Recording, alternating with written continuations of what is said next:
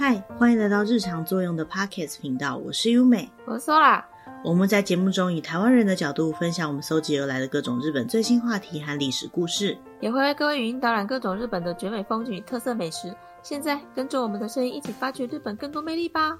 今天呢，我们想要来跟大家继续聊聊日本的历史这个主题。在之前的集数之中呢，我们有跟大家介绍过日本在战国时期的三英杰，就是织田信长跟丰臣秀吉。那今天呢，我们就来介绍最终统一了天下，并且开启了两百多年日本和平时期的战国英雄德川家康。徳川家康。嗯。德川家康是在西元一五四二年，就是日本的天文十一年的十二月二十六号，出生在三河国这个地方。大概就是现在的爱知县东部附近。他是作为有一个叫做冈崎城的城主松平广忠的儿子出生的，乳名叫做竹千代。虽然德川家康他作为城主的儿子出生，可是他们家的势力并没有很强，因为那个时候呢，东边有金川义元，西边有织田信秀这两大势力包夹的。这边提到织田信秀呢，就是我们之前介绍过织田信长他的父亲。嗯，在一五四七年，织田家呢就打算要进攻他出生的这个冈崎城。他爸爸松平广忠没有办法，就只好跟金川义元寻求援军。金川义元就说：“好啊，我可以帮你，可是呢，我需要你证明你对我的忠诚。”他父亲没有办法，就把德川家康，也就是当时的竹千代作为人质交给金川义元。竹千代作为人质要前往金川义元所在的骏府国这个地方的时候呢，一路护送的机会，没想到就背叛了他们，把他用一大笔钱卖给了织田军。在那个时代，如果说家里面的势力不够大的话，任何人都可能会因为利益而发生背叛。后来呢，本来应该要在金川义元那边的竹千代，就是小时候的德川家康呢，就在织田家那边待了两年。到了八岁的时候呢，因为织田家要跟金川家做人质交换的关系，所以呢，他又作为人质到了金川家那边。但在这个时间点呢，德川家康他的父亲就是这个松平广忠呢，他已经过世了。他的家臣们呢，有继续帮他守的那个城，本来应该要回去继任城主的竹千代呢，因为还在金川家这边当人质的关系，实际上来讲呢，他所有的那个冈崎城也是金川家所支配的一个范围。嗯，在西元一五五五年的时候呢，德川家康就迎来了他的元服，也就是十五岁。那因为他还是人质的关系，所以呢，金川家这边的老大金川义元呢，就帮他赐了一个名字，叫做次郎三郎元信。之后两年呢，他可能也没有很喜欢元信这个名字吧，他就把元信改成元康，并且在金川义元的劝说之下呢，就跟他的侄女结婚了。他的命运有一个很大的转折点，就在后来发生了一个叫统辖间之战的战役当中。这个战役就是金川家跟织田家的战役，所以呢，德川家康他作为金川家的人质，也是他的武将。呢，就在这个战役当中非常的活跃，嗯，但是这个战役的结果呢，金川议员其实是败北的，所以德川家康就利用了金川议员这一次的落败呢，直接从金川家这边独立了出来，嗯，逃离了金川家的支配的德川家康呢，他就马上去找了织田信长，他首先去告诉织田家说呢，他没有跟织田家敌对的意思，就是跟织田信长结成了一个军事同盟，叫做青州同盟。嗯，德川家康他自己呢，也利用这次独立的机会，改了自己的名字，叫做家康，就是后来我们知道的德川家康。改名后的他呢，就直接展现了他在军事跟战争上面的才能。他首先镇压了武装农民的三河一向一揆，又去平定了东山河跟西山河，最后把整个三河国都统一了。这个三河国就是他的故乡。这时候呢，朝廷任命他的一个官位叫做从五位下山河守，他就把自己的姓氏呢，从原本他父亲的姓氏松平改成德川，也就是现在我们知道的德川家康。嗯，看起来战无不胜的德川家康呢，在他的生涯上面有一个非常有名的败仗，就是他在对上武田信玄的三方原之战。这个三方原之战里面呢，武田信玄他就是结合了很多反织田信长那边的势力的人。这时候的德川家康作为织田信长这边的势力呢，他就一路在跟武田信玄对战。嗯，那在某一次战役里面呢，德川家康他判定武田军的动向应该是要去攻冰松城的，他就死守在这个冰松城里面。那时候织田田信长那边的援军，包含德川家康自己这边的军队呢，总共有一万一千人。武田军那边呢，总共有三万人。死守一个城的战争方式，应该要是最适合的。但是没想到这个时候的武田军却做出了一个大家都意想不到的举动，他并没有去攻兵松城，突然改变了方向，往另外一个方向，就是三河国去进攻。在战国时代呢，像这样子没有去攻击行进路线上面的城，而直接往另外一个方向去的这种战争模式呢，就是一种挑衅。所以德川家康就算是中计，转而去攻击武田信玄的军队。嗯，刚刚有提到德川家康他们那边的军队人数是比较少的，所以呢，他有打算用奇袭的方式。可是武田信玄已经预判了他的预判了，在他行军的路上开始投石头，去做各种挑衅的行为，让德川家康那边的军队的人都非常的生气。在这个挑衅的过程当中，德川家康那边的家臣们呢，就不顾德川家康的军令，就直接开始攻击了武田军的军队。最一开始，德川家康军还是有一点优势的，可是呢，因为整个军队的士气，还有刚刚提到整个战力都差的非常的多的关系，最后呢，德川家康就失败了。失败的德川家康呢，就逃回滨松城。德川家康很多家臣呢，也战死在这个战役当中。嗯，其实，在这场战役里面呢，可以看得出来，德川家康真的吃了武田信玄非常大的一个亏。不过呢，也因为这样的关系，所以呢，德川家康后来据说是非常崇拜武田信玄的。政治上还有军事上，后来在做的很多的判断呢，都以武田家的模式作为参考。嗯，甚至一直到后来武田氏灭亡之后，他还蛮努力去确保这武田氏的遗孤还有遗臣们，然后也把很多武田那边的重臣纳为己用。他有多崇拜武田信玄呢？他甚至把自己的老五，就是第五个孩子，本来叫做德川信吉的，给他赐了武田这个姓，所以他的第五个儿子并不姓德川，他姓武田，他叫武田信吉。嗯，就是一个被打败，但是变成小迷弟的故事。嗯。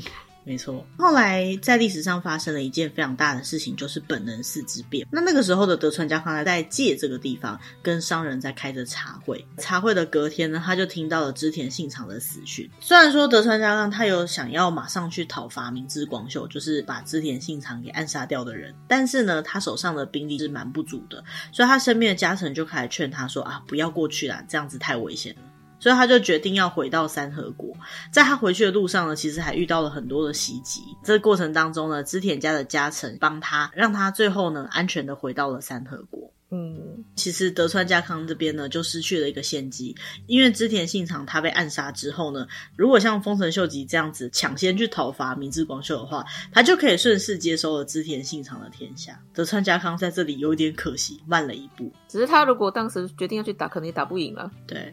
在本能寺之变之后呢，德川家康就趁乱占领了甲斐、信浓跟上野等国，还跟北条家签订了同盟跟结亲的关系。再合并他原本所拥有的远江国跟山河国，变成了他有五个国的超大势力。嗯，趁机扩张自己的势力耶。对，到目前为止呢，一直跟织田信长还有丰臣秀吉算同一个阵线的德川家康呢，在织田信长死后，因为他要帮助织田信长的二男，就是织田信雄的关系，就跟丰臣秀开始对立。那他们打的这场战役呢，就叫小牧长久守之战。嗯，德川家康跟织田信雄的联军大概有一万六千人，要对上的是丰臣秀吉那边有十万人的大军，差太多了吧？对。不过德川家康军这边呢，在英勇奋战之下，竟然还是击退了丰臣秀吉军。嗯，后来在各个战役当中，他们还一次又一次击败了丰臣秀吉那边的军队，打败了很多他们那边的能将。嗯，总共经历了八个多月，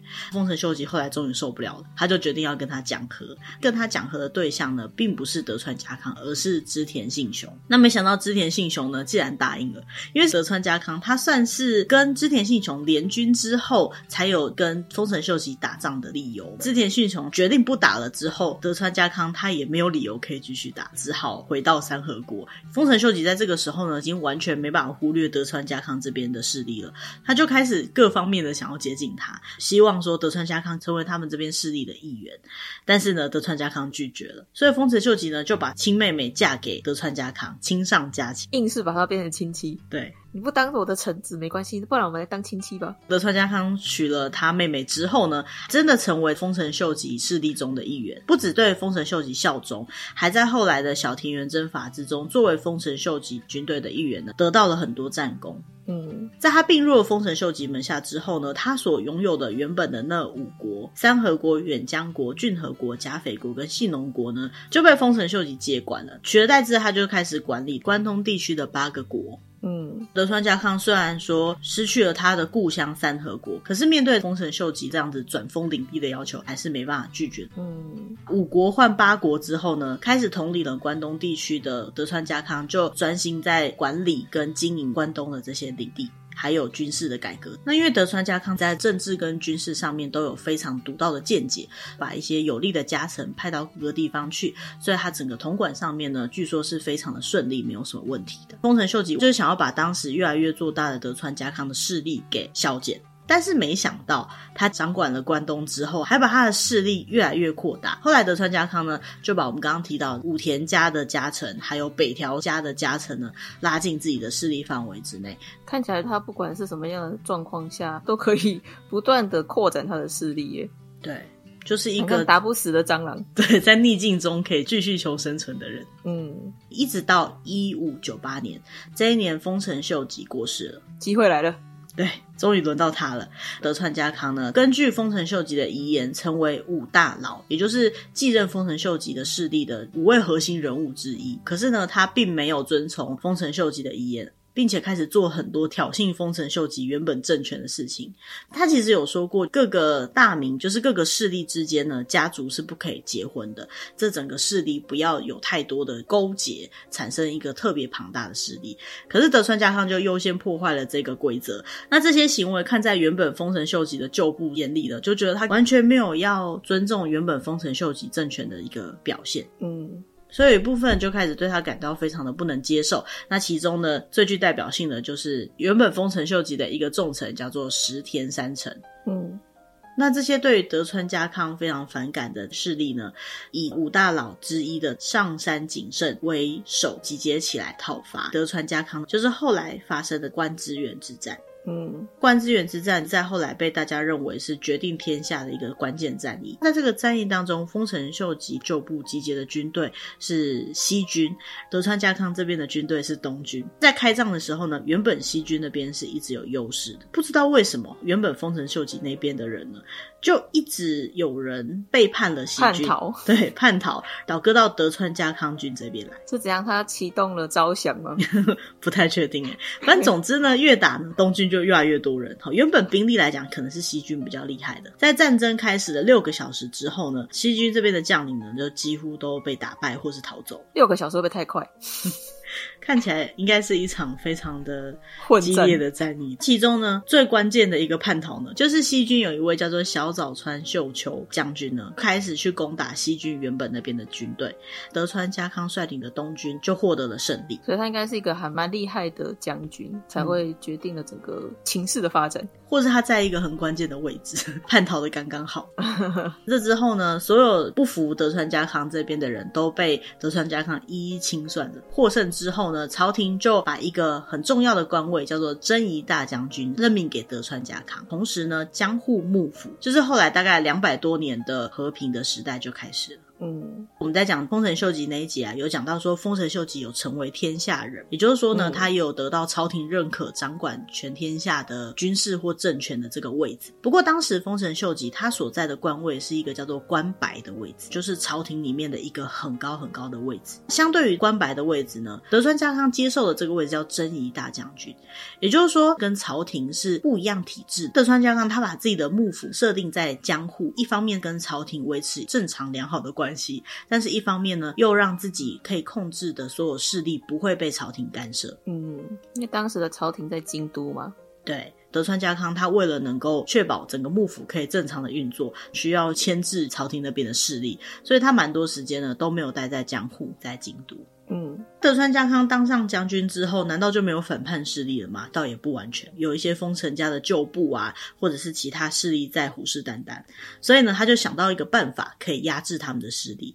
他就去跟朝廷申请说，他要修建江户城，目的就是想要把江户城盖好，让武士跟百姓们都可以有安居乐业的生活，幕府也可以在这边正常运作，帮助整个国家的发展。他的另外一个目的呢，就是想要让这些武将啊、战士们啊，没有战争的时间跟心力，因为要盖好这个江户城需要耗费非常大量的资源跟时间跟人力，所以他就把七十几名的武将们全部都集合在一起，要求他们去帮忙修建江户城。嗯，要找事给他们做，他们不会想着要去打仗的。对，他有任务目标必须要执行，他们就没空打仗了。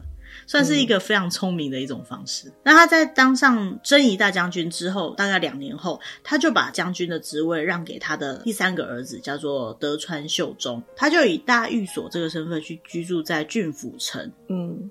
所以他虽然说把将军职位让出去了，可是其实他还是在背后掌握了整个政治的主导权。嗯，这个时候呢，丰臣家威胁还没有完全的拔出，所以呢，他在西元一六一四年到一六一五年发起我们在之前讲丰臣秀吉的那个时候有提到的一个很有名的战役，叫做大阪东之阵跟大阪夏之阵。嗯，在这两次战争之后呢，丰臣家就完全灭亡了，德川家康呢，他就实际掌握了整个天下了。嗯，那在我看起来，德川家康在这个时候应该就可以退休了吧？嗯，反正他都取得天下了，对，他完成所有他要做的事情了。但是他那个时候好像还是没有改变他从年轻时候就开始非常认真工作的这种态度。其实日本那个时期的人，大概平均寿命都是四十几岁左右而已。可是德川家康呢，嗯、他那时候已经七十几岁了，他还在拼命的工作，活了一般人快要两倍左右。嗯，这样的德川家康是怎么过世的呢？据说他是在他七十五岁左右的时候呢，有一天他在去使用老鹰狩猎的鹰手这样的活动的过程当中，他就突然觉得肚子很痛，然后就病倒了。之后病情一直没有起色，就这样过世了。死亡的原因呢，有很多说法，有些人是说他吃了天妇罗，又吃了其他东西，引发了食物中毒；也有人说他应该是胃癌。他过世的原因很难说，不过他实在是非常长寿的一个历史人物了。嗯，他长寿的原因呢，可能跟他的几个特殊的习惯有关系。首先呢，据说德川家康是一个非常非常非常重视养生的人，难怪日本的战国时代呢，医疗是没有很发达的。很多的武将，像是武田信玄，他也是因病过世的，所以德川家康就特别的在意他的健康。据说呢，他一直到七十几岁都还是非常有活力的一个老人。德川家康他的运动做了蛮多的，比如说他很喜欢鹰手，就是利用老鹰去狩猎。那因为狩猎的关系，所以总是要活动嘛。再来，他也喜欢骑马，还喜欢游泳。他怎么会知道说游泳可以健身、锻炼身体？对对对。嗯、再来就是他吃饭的部分，他在吃的东西呢，他会。尽量去避免那些非常华贵啊、非常高级的食物。他最喜欢吃的东西东西呢，日本比较传统的那些店主的烤的东西跟麦饭。值得一提的是，这个麦饭呢，也是丰臣秀吉很喜欢吃的东西。嗯，粗茶淡饭，应该是有点像现在的胚芽米那一种吧，就是不是太精致的米饭。对，在那个时代，能够吃到越精致的米饭，代表你是一个权力、权贵的象征嘛。可是这些在真的高位的人呢，嗯、他们却喜欢吃朴质无华的东西。如果说丰臣秀吉是因为原本是农家出身，喜欢吃麦饭，那可能还说得过去。那为什么原本是城主儿子的德川家康也喜欢吃麦饭呢？呃，除了他可能不知道从哪里觉得这个东西很养生以外呢，另外一个说法是因为他年轻的时候其实也过得蛮辛苦的哈，六岁八岁就去当别人家人质还被丢来丢去，对对对，所以可能他年轻的时候呢，日子也过得不是很好。不知道他是因为健康取向喜欢吃麦饭，还是因为年轻的时候的关系，所以他觉得能够吃到这些东西就很满足。总之呢，这样的生活习惯据说造就了他能够长寿很大的关键。除此之外呢，据说他也是一个医疗能手，他自己呢有很多关于用药还有药剂方面的知识。据说他是会自己调中药的，都会带着吃。江户幕府的第三代将军，也就是德川家康他的孙子德川家光生病的时候呢，德川家康还自己去调药，也就是说他不止自己吃，他还可以调药给别人吃。可能就是因为他这样子很重视养生、规律的生活、认真的运动、粗茶淡饭，所以呢，他才能够在平均寿命大概四十几岁的那个时代，活到了七十几岁。嗯。德川家康是一个什么样的人？可以从他的遗训当中看得出来，就是他的遗言。翻译过来呢，就是人之一生如负重远行，切忌急躁，常思坎坷，则无不足；心有奢望，疑思穷困。忍耐乃长久无事之基，愤怒是敌，骄傲害身，责己宽仁，自强不息。就算翻译成中文，好像也很难理解哦。反正总之呢，他就觉得说，人的一生都应该要任重而道远，不可以急躁啊。然后你要常常居安思危，忍耐是很重要的一件事情，不可以随便生气，不可以骄傲，严以律己，宽以待人，这样子呢才会一直持续下去。不管是怎么样去解读他说的这段话呢，都可以看得出来，他是一个对自己的生活非常严谨的一个人。嗯。这段遗训呢，它是记载在日光东照宫里面，传说呢是德川家康的遗言。但是我们在某些资料上面有看到说，其实德川家康他没有真的自己讲出这么长一段话。不过即使不是这样子，我想应该也是有人根据他这一生对自己、对别人的要求，或者他曾经讲出来的名言统合出来的一段话。嗯。那这样的一段话呢，正好也反映出来他从小到大艰苦的人生，忍耐了这么久，花了这么多时间努力之后，最终才得到他要的结果。嗯，德川家康还有很多很有名的名言，比如说他曾经说过，在战争之中会赢的是强者，会忍耐的才是强者。还有他也曾经说过，会失败的原因源自于内心。嗯。那德川家康还有一个大家都觉得印象深刻的形象呢，就是他是一个非常节俭到几乎可以说是小气的一个人。可能是因为他年轻的时候特别的辛苦，所以呢，他非常讨厌浪费，随时随地都在在意有没有节俭，过着很质朴的生活。比如说，他的衣服几乎都不做新的，一直穿一直穿，穿到衣服都破了，他还是继续要穿。为了能够减少洗内裤的次数，他的内裤都选择浅黄色，因为脏了比较看不到。这有点可怕哦，以现在卫生条件来看，好像不太好。再来就是呢，他们家的侍女们啊，他为了不要让这些侍女们的吃饭的费用太高，他都会让他们配的腌制物非常非常的咸，这样他就可以少吃一点菜。再来就是他有一次呢，因为要洗手的关系，所以呢，他所带的这个以前的卫生纸啊，被风吹走的时候，他不是拿出一张新的卫生纸，他是去追那张飞走的卫生纸。他身边的这些家臣就在笑，笑他说何必去追呢？不过就一张卫生纸吧，但这个时候呢，德川家康就对他们讲说：“我因为取得这一张纸，我就能取得天下。”他认为勤俭不只是持家的本道，还是治国平天下的本道。很多人都认为说他会成为这样子的一个勤俭持家的人，是因为他小时候一直都过着人质的生活。作为一个人质呢，总是没有办法非常的自由的活着，不可能吃香喝辣过得很好。对，所以说他就是特别的在意这些资源能不能用在最妥善的地方上面。他在最后他统领的范围内，假设有四百万担的收入的话，他给他手下最大的重臣也才不到三十万担而已。也就是不到十 percent，好少哦。或许啦，就是因为他这种节俭持家的心，所以让后来江户幕府才能够运作得以。嗯，那这样的德川家康，他的长相又是怎么样的呢？在我们找到的资料里面呢，有一个国外的人看到他，可能是中老年人了。他说呢，他看起来就是一个中等身材的老人，他的面容看起来非常的慈祥和蔼，他不黑。然后有点肥，那有多肥呢？据说他的腹部有点大，可能有点胖的关系，所以自己没有办法绑腰带，都是由侍女来帮他绑的。不过德川家康有留下一些铠甲跟衣服，从他的衣服看起来呢，他的身高应该大概是在一百五十五公分到一百六十公分，并且那些铠甲衣服都没有特别的大件，所以应该是没有到非常胖才对。也是啊，他不是很养生吗？有可能会让自己过肥吗？好像应该不会。他除了非常养生以外，他也是一个武术达人。他有练过剑术，也练过马术，也有练过弓术，甚至他对铁炮，就是后来的枪支，也是非常的拿手。每一个技艺呢，都有名师在教导他。但是他本人呢，却觉得说，对于一个位高权重的人来讲呢，你只需要能够保护自己，免除最一开始的攻击就好了。所以你的剑法呢，只需要到这个程度，不需要学会去砍杀敌人的剑法。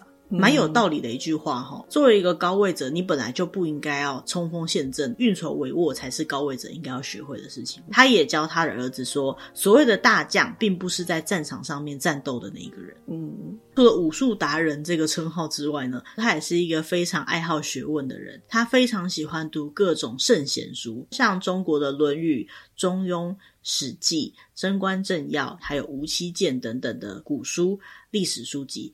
还有讲前人智慧的这些书籍呢，他都非常的喜欢。嗯，在某些记载上面说，他还曾经学过几何学跟数学。太强了吧？他是天才吗？而且他因为喜欢很多药物的关系，《本草纲目》也是他很爱读的一本书。那因为德川幕府很久嘛，所以在日本有德川博物馆。在德川博物馆之中呢，有很多就是传说中是德川家康的遗物的东西。在那些遗物里面啊，不难看到一些非常特别的西洋传过来的东西，比如说像是时钟、眼镜、铅笔。指南针之类的东西，这些舶来品对于德川家康来讲，他不只喜欢，还把它当做是私人的物品珍视，所以他非常喜欢一些新潮的东西。嗯，介绍到这里呢，不知道大家有没有觉得德川家康他的成功其来有自，能够接受很多新的东西，然后也很懂得用人，又很会忍耐，又非常的严以律己。我们还找到了有一个他小时候的故事，他在十岁左右，他还叫做竹千代，他在家臣的陪伴之下呢，在河岸边看。看小孩子们玩丢石头的比赛，两组人在对抗，一组人有一百五十个人，另外一组呢有三百个人。跟他一起去看比赛的家臣就觉得说，那还不简单，人数多的人一定比较优势嘛。可是这时候小时候的德川家康他就说，我觉得人数少的那一边啊，因为人数少的关系，所以他们会想一些战略互助合作。我觉得一百五十个人的那一边应该是会赢。他一这么一讲呢，家臣就说，哼，这个笨小孩在想什么啊？但是没想到，最后这个比赛就像他判断的一样，是一百五十个人那边赢了。他还去敲家臣的头说：“呵呵，你看吧，可以看得出来呢，他从小就是一个非常有观察力的人。在他成长的过程当中，不管是在战争当中，还是在政治局势当中，都可以看得出来，他在一边隐忍他当下的痛苦或不公平的待遇的情况下呢，还是在观察整个情势，试图帮自己找到一个最正确的时机。”嗯。所以，我个人觉得德川家康的故事呢，实在是蛮励志的一套故事。他应该也是很会忍耐了，懂得如何抓准时机。对啊。那我们介绍到这边，差不多就把德川家康这个人的生平事迹大略的介绍过一次了。真的要讲到德川家康的事迹呢，还必须要讲到说他在江户幕府建立之后，他所设定的一些政绩，还有他所创立出来这个江户幕府带给日本多大的影响。这个部分呢，以后有机会再跟大家介绍。最后呢，战国三英杰要比较这三个人物的特点，在一个很有趣的故事上面就可以看得出来。因为日本有一首诗很有名，“杜鹃鸟不叫的话就怎么样”，每个人的反应是不一样的。那像我们最一开始介绍的这个织田信长，他是一个个性比较强烈，也比较残暴的人。杜鹃鸟不叫的话，那就把杜鹃鸟杀了吧。可是对于丰臣秀吉来说的话，嗯、因为丰臣秀吉他算是一个比较会笼络人心的人，所以呢，如果杜鹃鸟不叫的话，那我们就试着让它叫吧。所以他可能会去逗它，想办法让它叫出声音来。可是对于德川家康来讲，如果杜鹃鸟不叫的话，那我们就等它叫吧。他可以有耐心的慢慢的等，慢慢的等，所以可以看得出来这三个人的比较。比如说织田信长，他就真的嗯气比较短，英雄气短了一点。丰臣秀吉活了很久，可是到他到晚年呢，也都花了很多心力在他这个权势。不过对于德川家康来讲呢，不管要多久，反正他继续等，等到最后天下就是他的。这战国三英杰来说的话，所以你可能会比较欣赏哪一位人物呢？我觉得都各有各的特色，但是每个人的故事都还蛮精彩的。对，我觉得像织田信长的故事就非常的特别，有时候看完就觉得哇，怎么会那个时代有这个人？可是我真的很佩服德川家康，可能这么的规律严谨的生活方式是我自己觉得最困难达到的吧。嗯，这边呢，就是我们今天为大家准备的关于德川家康这个战国时代非常有名的人物的介绍。那希望大家会喜欢我们这样的主题。如果对我们今天讲的主题有任何的疑问，或者是有希望我们再多补充说明的地方，也欢迎利用我们节目的留言栏位里面有我们的 email，可以跟我们联络。那希望喜欢我们节目的朋友不要忘记按赞、订阅，或把这样的节目介绍给其他你可能会喜欢这样的主题的朋友。嗯。那今天就到这边，谢谢大家，拜拜，拜拜。